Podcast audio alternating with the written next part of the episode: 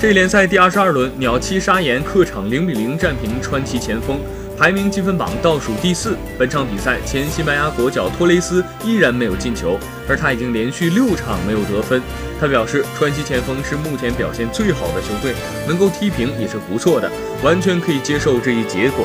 这联赛水平很高，在这里踢球很困难。对于伊涅斯塔连续进球，托雷斯说，每天都会和伊涅斯塔打电话聊天，并向他表示祝贺。球队主教练表示，对于托雷斯来说，这联赛可能有点困难，他在技战术等方面还需要适应，很难让他马上承担起拯救球队的重任。目前他还处于适应阶段。